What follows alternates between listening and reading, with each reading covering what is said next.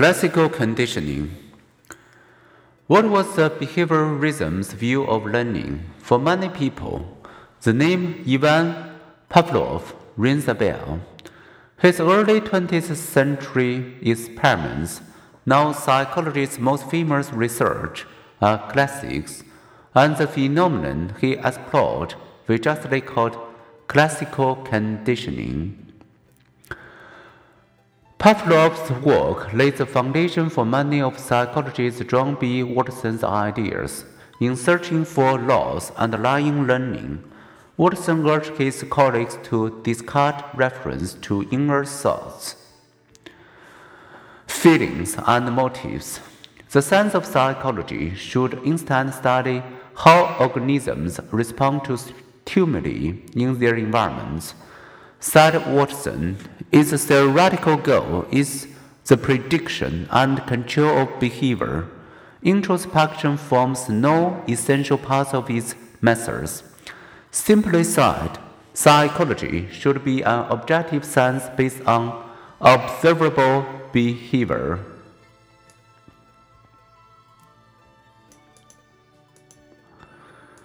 This view, which Watson called behaviorism influenced North American psychology during the first half of the 20th century.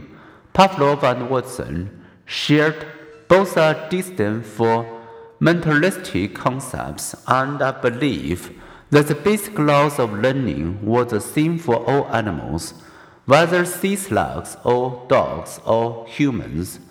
Few researchers today propose that psychology should ignore mental processes, but most now agree that classical conditioning is a basic form of learning by which all organisms adapt to their environment.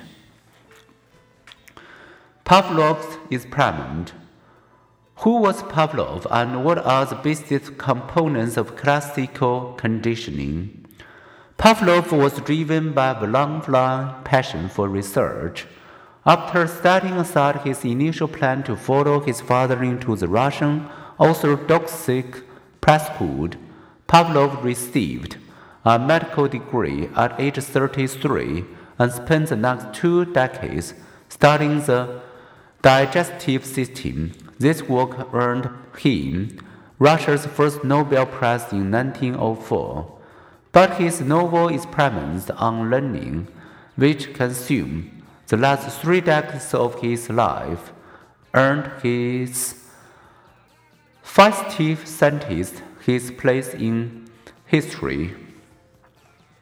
Pavlov's new direction came when his creative mind seized on an incidental observation without fear, putting food in a dog's mouth caused the animal to salivate. Moreover, the dog began salivating not only at the taste of the food, but also at the mere sight of the food, or the food dish, or the person delivering the food, or even at the sound of that person's approaching footsteps. At first, Pavlov considered these psychic secretions an annoyance until he realized they pointed to a simple but fundamental form of learning.